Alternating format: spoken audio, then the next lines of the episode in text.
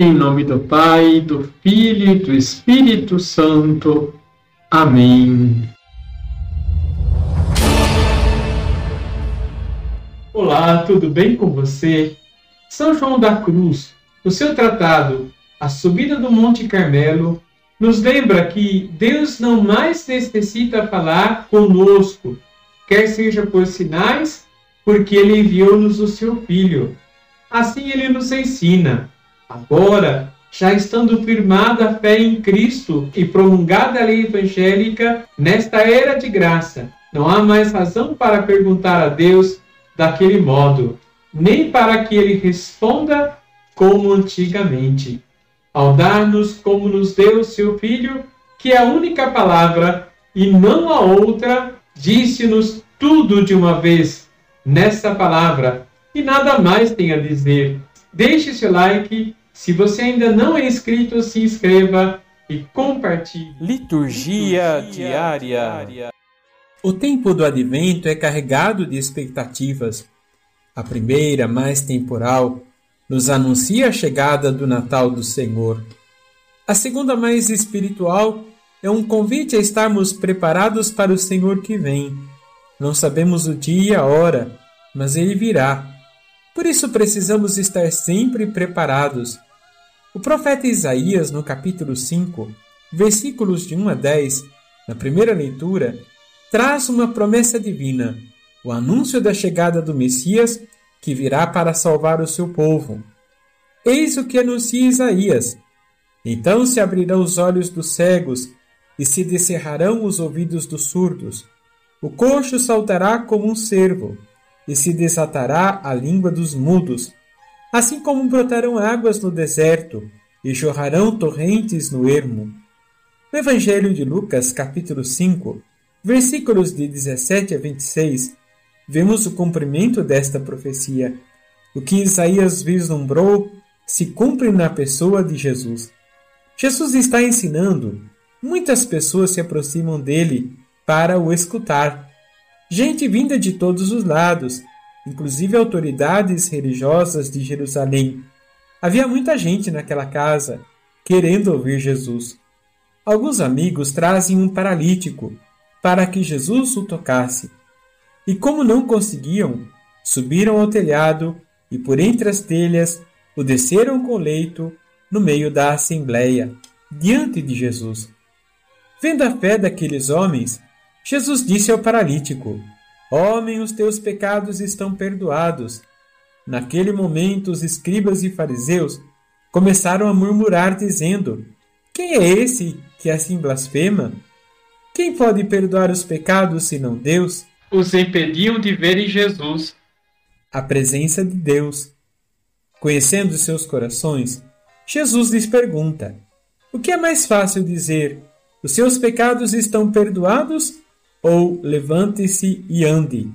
Claro que é mais fácil dizer os seus pecados estão perdoados, mas para mostrar que Jesus realmente tem autoridade para perdoar os pecados, ele diz ao paralítico: Eu te digo, levanta-te, pegue a sua cama e vá para casa.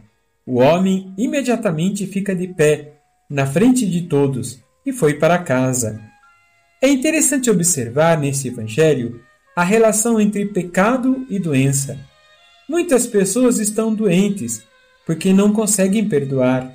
A medicina fala em doenças psicossomáticas, isto é, doenças que nascem no coração emocional da pessoa e paralisam o seu corpo. Mas não podemos esquecer que o pecado também é uma doença, no sentido que nos impossibilita de reagirmos, de tomar uma decisão por Deus. Nessa hora, precisamos, iluminados pela fé em Cristo, nos apresentarmos diante dele para receber a sua misericórdia. Vamos rezar. Senhor, como paralítico, muitas vezes preciso da fé dos meus irmãos que me levam até a vossa presença.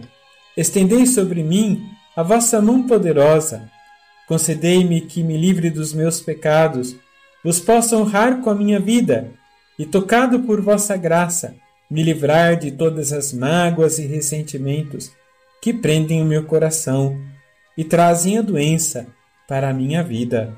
Assim seja. Abençoe-vos o Deus Todo-Poderoso, Pai, Filho e Espírito Santo. Amém. Em nome do Pai, do Filho e do Espírito Santo. Amém. Olá, tudo bem com você? Santo Ambrósio nos ensina em suas catequeses. Cristo é tudo para nós. Se queres curar uma ferida, Ele é o médico. Se estás a arder de febre, Ele é a fonte. Se estás oprimido pela iniquidade, Ele é a justiça. Se precisas de ajuda, Ele é a força. Se temes a morte, Ele é a vida.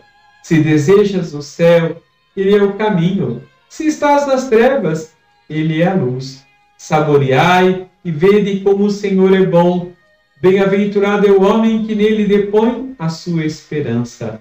Deixe seu like, se inscreva aqui embaixo se você ainda não é inscrito, compartilhe. Liturgia, Liturgia diária. diária. Celebramos Santo Ambrósio. Ambrósio nasceu em Treveris, atual Alemanha, cerca do ano 340, e morreu em Milão a 4 de abril de 397, ao amanhecer do Sábado Santo. Santo Ambrósio é bispo, doutor da Igreja e padroeiro dos apicultores. Ambrósio tinha escolhido a carreira de magistrado, seguindo os passos de seu pai, prefeito romano de Gália. Com 30 anos, já era cônsul de Milão, cidade que na época era a capital do império. Por ocasião de 7 de dezembro de 374, diante da morte do bispo de Milão, Ambrósio, para garantir a ordem pública na cidade e impedir tumultos, fez um discurso firme e muito sensato. De tal maneira fora sereno e equilibrado que, ao final, a assembleia o aclamou: Ambrósio Bispo! Bastante surpreendido, se recusou dizendo que não era esse o seu objetivo, até porque era um pecador e ainda não havia sido batizado, uma vez que se preparava para receber esse sacramento. Mas isso não adiantou. Logo foi batizado e consagrado bispo de Milão. Sua primeira atitude foi distribuir os bens aos pobres dedicou-se ao estudo sistemático da Sagrada Escritura. Tornou-se um admirável pregador, um dos mais célebres oradores, um dos mais célebres oradores e responsável pela conversão de Santo Agostinho. Graças à ação de Ambrósio, a Igreja de Milão recebe o impulso que ainda se conserva até os dias de hoje, inclusive na liturgia, sobre dialogar com o imperador e deixar claro o seu papel dentro da igreja, afirmando que o imperador está dentro da igreja, mas não sobre a igreja. Ao término de sua vida, afirmou: Não tenho medo de morrer, porque temos um Senhor bom. Deixou a igreja um rico tesouro de ensinamentos, de maneira especial tanto no campo da moral como social. Quero concluir citando um dos seus pensamentos. Aquilo que o amor faz, o medo jamais poderá realizá-lo. Nada é mais útil do que fazer-se sempre amar. Escreve nos comentários o que Santo Ambrósio lhe inspira. Vamos rezar? Senhor, que beleza de vida foi a de Santo Ambrósio. Vos louvamos pelo seu testemunho e pelos seus ensinamentos. Dai-nos sempre amar a vossa Igreja e buscar nela os tesouros que nos alimentam e nos fazem caminhar na vossa direção. Assim seja. Abençoe-vos o Deus Todo-Poderoso, Pai, Filho e Espírito Santo. Amém.